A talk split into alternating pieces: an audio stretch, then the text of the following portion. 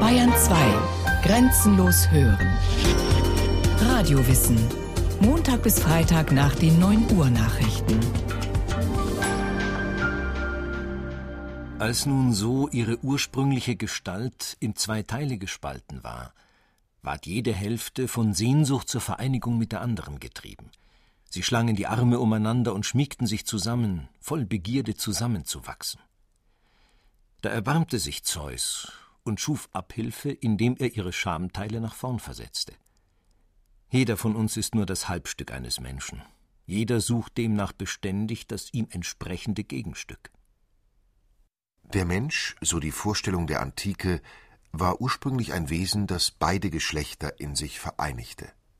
Er rebellierte gegen die Götter, und Zeus, der Gottvater, teilte den Menschen zur Strafe in zwei Hälften. Seitdem sind wir Menschen auf der Suche nach dem anderen, nach Liebe und Zuneigung, weil wir wieder in diesen ursprünglichen Zustand zurück wollen. Erzählt wird diese Geschichte in einem der schönsten Texte der Philosophie, in Platons Symposion, zu Deutsch Gastmahl oder Trinkgelage. Vermutlich um 380 vor Christus entstanden, behandelt dieser Dialog die ewigen Themen der Menschheit, die Liebe, das erotische Begehren und schließlich auch die Wahrheit. Und es entsteht ein Ideal, die platonische Liebe. So behaupte ich denn, dass Eros unter den Göttern der älteste und geehrteste und dass er der wirksamste Führer der Menschen zu Tugend und Glück ist. Doch wie entstand dieser Text? Wer ist an diesem Gespräch beteiligt und warum trifft man sich an diesem Abend im Athen des vierten vorchristlichen Jahrhunderts? Der Grund, es gibt etwas zu feiern. Agathon, ein junger Schriftsteller, hat tags zuvor einen Dichterwettbewerb gewonnen. Bei dem anschließenden Fest konnten einige nicht dabei sein, also auf ein neues. Die genaue Anzahl der Gäste ist nicht bekannt, aber versammelt ist offenbar die Crème de la Crème der damaligen athenischen intellektuellen Szene. Der Komödiendichter Aristophanes, der schon erwähnte Agathon, Pausanias, ein wohlsituierter Lebemann, Phaedros, ein junger Philosoph, der Arzt Eryximachos, was auf Deutsch Schluckaufbekämpfer heißt, und natürlich Platon selbst, der all dies aufschreibt und herausgibt, aber selbst nicht genannt wird. Einer ist nicht von Anfang an dabei, weil er von einem Gedanken gefesselt wie angewurzelt vor der Tür stehen geblieben ist. Der große Sokrates. Doch als er schließlich die Versammlung betritt, gibt er den entscheidenden Impuls. Denn in der Runde entsteht die Frage Sollen wir uns etwa sinnlos besaufen? Der Berliner Philosoph und Glücksforscher Wilhelm Schmid Wie es üblich war bei solchen Gastmälern. Nee, suchen wir uns doch ein interessantes Thema, und dann hält jeder eine Rede zu diesem Thema. Was ist ein spannendes Thema? Eros, die Liebe. So kam es dazu, dass sie beim Gastmahl über die Liebe diskutierten. Dem Wein wird also nur mäßig zugesprochen, ein Umstand, der nicht bedeutungslos ist, wie sich im Verlauf des Dialogs herausstellen wird. Die Grundmelodie der Reden, die nun nacheinander gehalten werden, ist die der Aphrodisia, eine Melodie, die wie kaum eine andere das athenische Alltagsleben bestimmte. Aphrodisia, der griechische Ausdruck ist abgeleitet von Aphrodite, die schaumgeborene Göttin, die äh, der Vorstellung nach eine üppige, attraktive Frau war. Und Aphrodisia sind also die nächtlichen Lüste, die Mann und Frau gemeinsam genießen. Es gibt äh, verschiedene Überlegungen dazu, was bei Aphrodite Schaum geboren heißt. Die direkte Bedeutung ist aus dem Schaum des Meeres heraus. Eine andere Bedeutung könnte sein, äh, das aufschäumende Blut, wenn es eben leidenschaftlich wird zwischen Zweien. Was aufschäumt, ist auch der Redefluss der Feiernden. Begeistert diskutieren sie über die Lüste, reißen Witze übereinander, liegen dabei auf Bastmatratzen, essen und trinken. Was allen gemeinsam ist, sie lieben sowohl Frauen als auch Männer im antiken Griechenland durchaus nichts Ungewöhnliches. Was liegt da näher, als sich Gedanken zu machen über das Wesen der Liebe und des Eros, jener Kraft, die so viel bewirkt im Guten wie im Schlechten. So steht es denn auch mit der Liebe. Nicht jeder Eros ist schön und würdig gepriesen zu werden, sondern der, der zur edlen Liebe den Trieb gibt. Eine scheinbare Nebensächlichkeit verweist auf einen der wesentlichsten Punkte des Gesprächs. Aristophanes bekommt einen fürchterlichen Schluck auf. Eryximachos, der Spezialist für solche Fälle, gibt ihm ein paar gute Ratschläge. Doch die entscheidende Botschaft ist, in der Mäßigung liegt der Schlüssel zum Genuss. Wer zu hastig den Wein in sich hineingießt, hat nicht viel von ihm. Das gilt auch für alle anderen Lüste. Es war bis dahin vielleicht äh, die Grundidee, begeistert zu sein von den Lüsten, was ja nachvollziehbar ist. Lüste sind einfach außerordentlich spannend und anziehend. Lüste aller Art, äh, Lust des Essens, wenn es uns gut schmeckt, dann hauen wir gerne noch sehr viel mehr rein. Lust des Trinkens, wenn der Wein gut ist, dann trinken wir gerne viel zu viel davon. Und eben auch die Lüste der Aphrodisia, die außerordentlich gut tun und dann können wir kein Ende mehr finden. Aber die Beobachtung war immer dann, wenn man das Übermaß erreicht, äh, dann werden die Lüste kontraproduktiv. Also der, der zu viel trinkt, dem geht es ja keineswegs gut, sondern der fühlt sich ziemlich übel. Und derjenige, der zu viel Aphrodisia gebraucht, der entschlummert nicht etwa selig, sondern der steht am Rande des physischen und psychischen Kollapses. Allein aus diesen pragmatischen Erwägungen heraus äh, war es Zeit, dass der Gedanke der Mäßigung auftaucht. Die Teilnehmer des Symposions sind alles andere als Kostverächter oder Chorknaben. Doch sie sind auch um ihre Gesundheit besorgt. Auf der einen Seite kennen sie die ungeheure Kraft des Begehrens, der sexuellen Lust, aber auf der anderen Seite wissen sie auch, dass man diese kontrolliert gebrauchen muss, will man länger etwas von ihr haben. Platon benutzt zur Verdeutlichung ein Bild, das noch heute in der Psychologie Gültigkeit besitzt. Die menschliche Seele gleicht einem Wagen, der von zwei Rossen gezogen wird. Während das eine Pferd gutmütig und gehorsam ist, ist das andere störrisch und wild.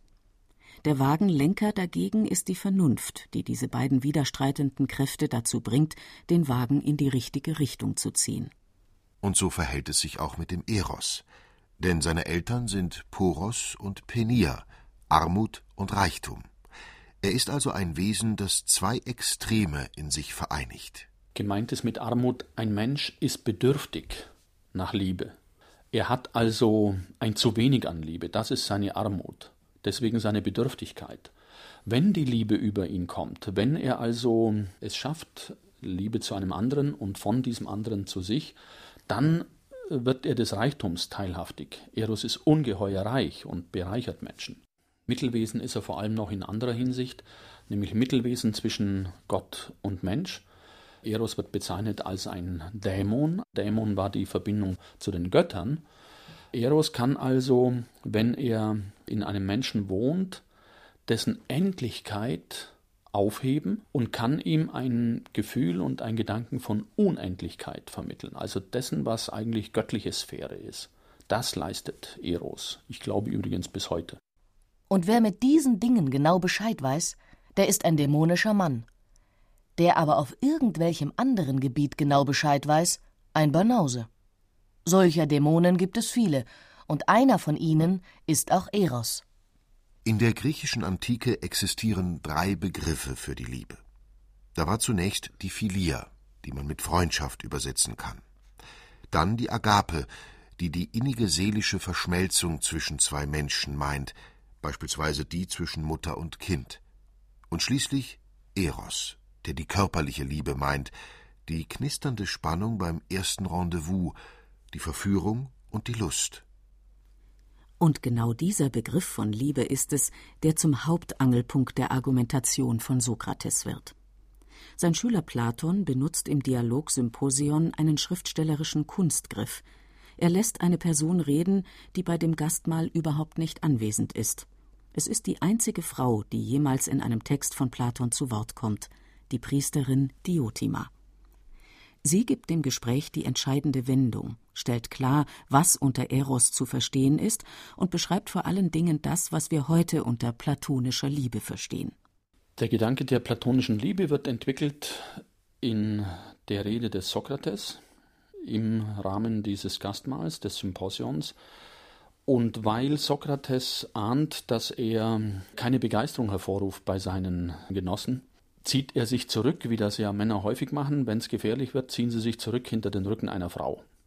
Und schieben die Frau nach vorne. Also Sokrates sagt am entscheidenden Punkt, nicht ich habe das gesagt, sondern das hat Diotima mir gesagt und ich referiere nur, was Diotima mir gesagt hat, nämlich, kurz zusammengefasst, pflege die Liebe nicht einfach nur körperlich, interessiere dich dafür, dass du die Liebe seelisch pflegst und dann komm hinter das eigentliche Anliegen der Liebe, nämlich sie geistig zu verstehen und auf der Ebene haken dann die meisten Interpreten dieser Stelle ein und verstehen das als die eigentlich platonische Liebe.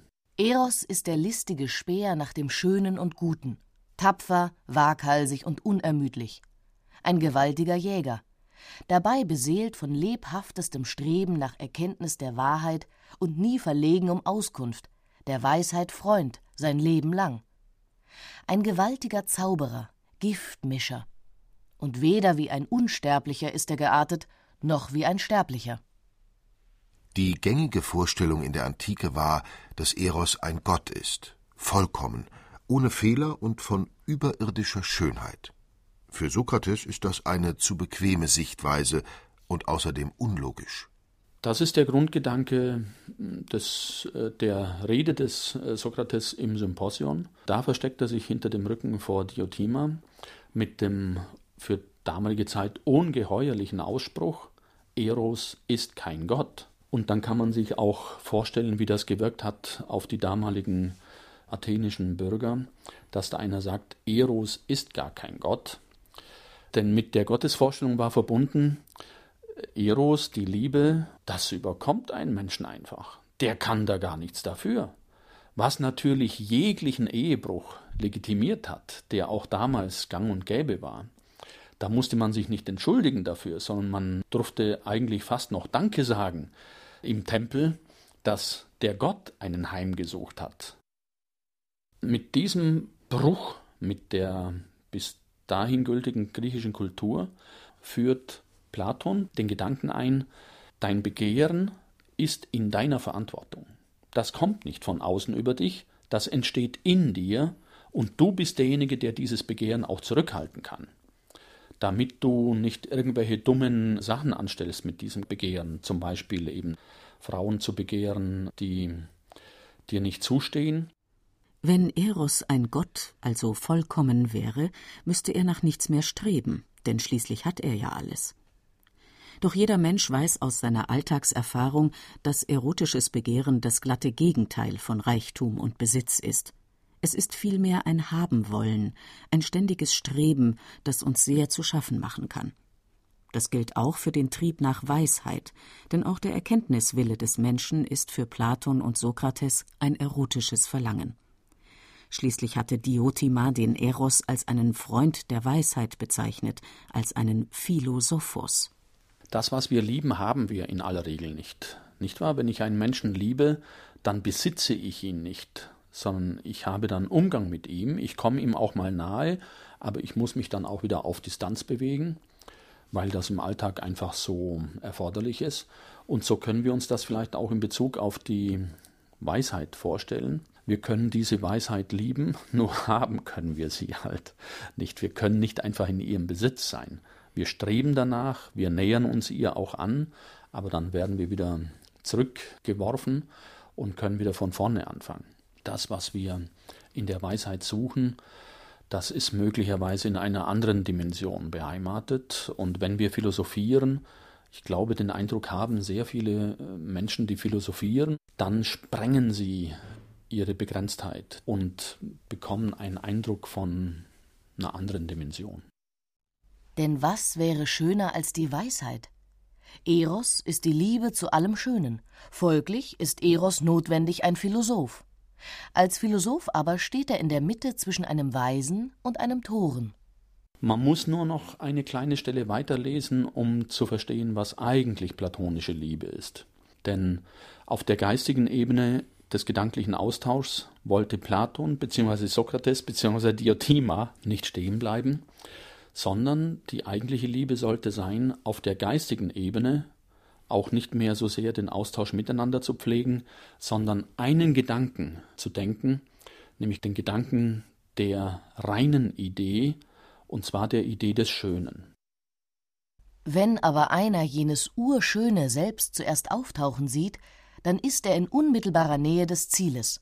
Denn das ist der richtige Weg, um das Ziel der Liebe zu erreichen. Beginnend mit dem sinnlich Schönen hienieden, muss man dem Schönen zuliebe Schritt für Schritt immer weiter emporsteigen. Von einem einzelnen Schönen zu zweien hin, zu allen schönen Körpern, sodann zu den schönen Lebensberufen und von diesen zu den schönen Wissensgebieten. Der auf der höchsten Stufe des Menschseins nach Platon ankommt, der aktiviert seinen Geist und mit seinen Gedanken schaut er das Schöne schlechthin an. Das Schöne schlechthin heißt nicht das Schöne, wie es uns in Gestalt eines schönen Menschen entgegentritt, nicht in Gestalt schönen Essens, schönen Trinkens und so weiter, sondern die Idee, das Prinzip, das in allem Schönen wirksam ist und es schön macht, dieses Prinzip anzuschauen und buchstäblich anzubeten. Das ist eigentlich die platonische Liebe. Von schlechter Art aber ist jener gemeine Liebhaber, der den Körper mehr liebt als die Seele. Denn was er liebt, hat ja keinen Bestand. Denn zugleich mit dem Hinschwinden der Blüte des Körpers, dem seine Liebe galt, macht er sich auf und davon, allen seinen Reden und Versprechungen zum Hohn. Wer dagegen der Seelenschönheit eines anderen in Liebe huldigt, der verharrt in Treue bis ans Lebensende. Das ist ein schöner Ausdruck, denn ich denke selbst sehr viel nach äh, darüber, was mit Liebe eigentlich gemeint ist zwischen Menschen. Dieses merkwürdige Phänomen, das ja heute so viele Menschen weiterhin umtreibt, aber scheint mir anders als in früheren Zeiten ungeheuer in Ratlosigkeit stürzt und in Zerwürfnisse stürzt, äh, die sie nicht mehr durchschauen und schon gar nicht beherrschen können. Was geschieht da eigentlich, wenn Menschen nach Liebe suchen? Ich glaube, das ist die Suche nach Unsterblichkeit, nach Unendlichkeit. In der Liebe, so Platon und Sokrates, drückt sich das Verlangen des Menschen nach Entgrenzung und Unendlichkeit aus. Würde der Mensch sein Leben allein verbringen, hätte er nichts, was ihn mit der Welt verbindet.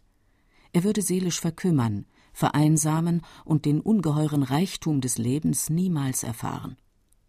Wir brauchen den Eros als unerschöpfliche Energiequelle, die beständig in uns sprudelt und den Strom des Lebens und Liebens fließen lässt.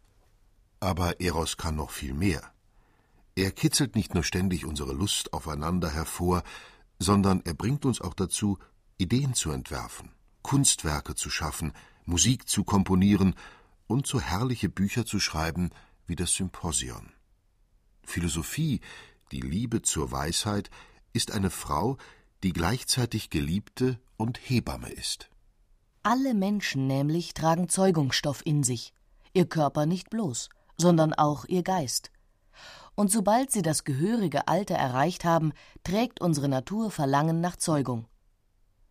Das sterbliche Geschöpf trägt dieses beides, die Schwangerschaft und die Zeugung, als unsterbliche Beigabe in sich daher das wunderbare Entzücken des Zeugungsbedürftigen beim Anblick des Schönen, wird er doch dadurch von schweren Wehen befreit. Für Sokrates und seinen Schüler Platon sind Eros, Liebe und die Philosophie eins. Sie stammen von denselben Eltern ab, Reichtum und Armut, denn gerade weil wir uns der Liebe eines Menschen niemals absolut sicher sein können, ist sie so spannend. Genau wie die Philosophie ist sie eine Angelegenheit, die niemals erledigt ist, die seit Menschengedenken immer wieder Fragen aufwirft und von der man einfach nicht lassen kann. Denn um diese beiden Eigenschaften geht es im Symposion. Der Mensch ist ein Wesen, das lieben und fragen kann. Zweifellos ist es so, das war auch in meiner eigenen Biografie so, wie ich zur Philosophie gekommen bin. Philosophie bricht ja auf mit Fragen beispielsweise was die Frage nach Sinn angeht, wo wäre hier eine definitive Antwort? Und das ist zum Beispiel die Erfahrung der Lüste, äh, insonderheit äh, die Lüste, die in Zusammenhang mit Liebe erfahren werden können. Man stellt sich das anfänglich so naiv, so einfach vor, ja, wenn wir uns doch lieben, dann umarmen wir uns doch immer und dann tun wir uns überhaupt nicht mehr weh. Immer fühlen wir uns wohl gemeinsam miteinander und sind zufrieden miteinander. Und dann die völlige Verblüffung, dass das nicht lange vorhält. Plötzlich kommt der Bruch. Dazu kann Philosophieren dann allerdings führen und hat mich auch geführt, einzusehen, dass es sehr wohl Sinn hat, dass es solche Gegensätze gibt und dass wir Menschen uns vergebens daran abarbeiten werden, solche Gegensätze aufheben zu wollen. Im Symposion werden auch die dunklen Seiten des Begehrens und der Liebe beschrieben. Wieder ist es ein literarischer Trick, mit dem Platon uns darauf aufmerksam macht. Denn gegen Ende des Gastmahls, das ja vor allem durch Mäßigung und Besonnenheit geprägt war, stürmt ein unangenehmer Zeitgenosse die Versammlung. Es ist Alkibiades, ein stadtbekannter politischer Abenteurer und jugendlicher Halotri. Er ist sturzbetrunken und randaliert, denn er hat sich in Sokrates verliebt. Der will jedoch nur mit ihm befreundet sein. Der große Denker Athens bekommt es mit der Angst zu tun und bittet den jungen Agathon um Hilfe. Die Liebe zu diesem Menschen ist eine wahre Qual für mich geworden. Denn von jener Zeit an, wo ich ihm meine Liebe zuwandte, darf ich auch nicht ein einziges schönes Menschenkind mehr anblicken oder gar mit ihm reden, ohne dass er sich nicht aus Eifersucht und Neid wunder wie anstellt und mich schilt und am liebsten mich die Kraft seiner Arme fühlen lassen möchte. Hilf mir, denn ich bin in heller Angst vor seiner Raserei und seinem Liebesfeuer. Doch die Furcht des Sokrates ist unbegründet. Denn auf eines haben sich alle Teilnehmer des Symposions im Laufe der Gespräche einigen können, Jemand, der sich so aufführt wie Alkibiades, isoliert sich selbst. Das betrunkene Gerede des jungen Mannes wirkt wie eine einzige Bestätigung der Thesen des gesamten Abends. Wer unmäßig ist, hat sich nicht im Griff. Wer nur seiner sexuellen Gier nachjagt, kann an nichts anderes mehr denken. Und wer sternhagelvoll Liebeserklärungen lallt, ist würdelos. Mein Bester, sieh schärfer zu, sonst merkst du nicht, dass an mir gar nichts ist. Glaube mir, des Geistes Auge fängt erst dann an, scharf zu sehen, wenn das des Leibes seine Schärfe zu verlieren beginnt. Davon bist du noch weit entfernt. Und noch etwas anderes kommt in dieser Episode am Ende des Symposions zur Sprache: die Wahrheit. Das griechische Wort dafür ist Aletheia, das Unverborgene. Es bedeutet, sie muss jedes Mal wieder neu entwickelt werden, denn sie verbirgt sich immer wieder. Das Mittel zum Herausfinden der Wahrheit ist der Dialog, und die Lust am Gespräch ist ebenfalls eine erotische Komponente. Hiermit schließt sich der Kreis des Symposions. Liebe und Wahrheit gehören zusammen, so sehen es jedenfalls Sokrates und Platon. Für den Philosophen Wilhelm Schmid ist das allerdings heutzutage nicht mehr so einfach. Ich bin genügend viel und intensiv Philosoph, um ein starkes Verhältnis zum Begriff Wahrheit zu haben aber auch genügend Philosoph, um zu wissen, dass wir hier ein, ein ganz, ganz heißes Eisen rühren. Wir können nicht darauf verzichten, von Wahrheit zu sprechen, aber mehr als uns ihr mutmaßlich zu nähern, können wir auch nicht. Wir haben kein objektives Instrument, um Wahrheit zu messen. Wir haben bestenfalls Anzeichen von Intensität. Wenn etwas im Denken intensiv wird, im Fühlen intensiv wird, dann haben wir den Eindruck, wir nähern uns der Wahrheit. Ob das wahr ist, weiß ich nicht, denn ich habe, wie gesagt, keinen objektiven Maßstab. Also, wenn wir in der Liebe glauben, uns der Wahrheit zu nähern, dann vermutlich genau dann, wenn es intensiv wird. Menschen haben diesen Eindruck zuweilen, zu zweit, dass es besonders intensiv wird, dass sie nun der Wahrheit nahe sind, und dann zerbricht diese Liebe. Und dann beginnen diese Menschen nicht nur an sich zu zweifeln, sondern auch an der Liebe zu zweifeln. Also, war das die Wahrheit, die sie da erfahren haben, oder war diese Wahrheit eine Lüge? Es ist wirklich verdammt kompliziert mit der Liebe.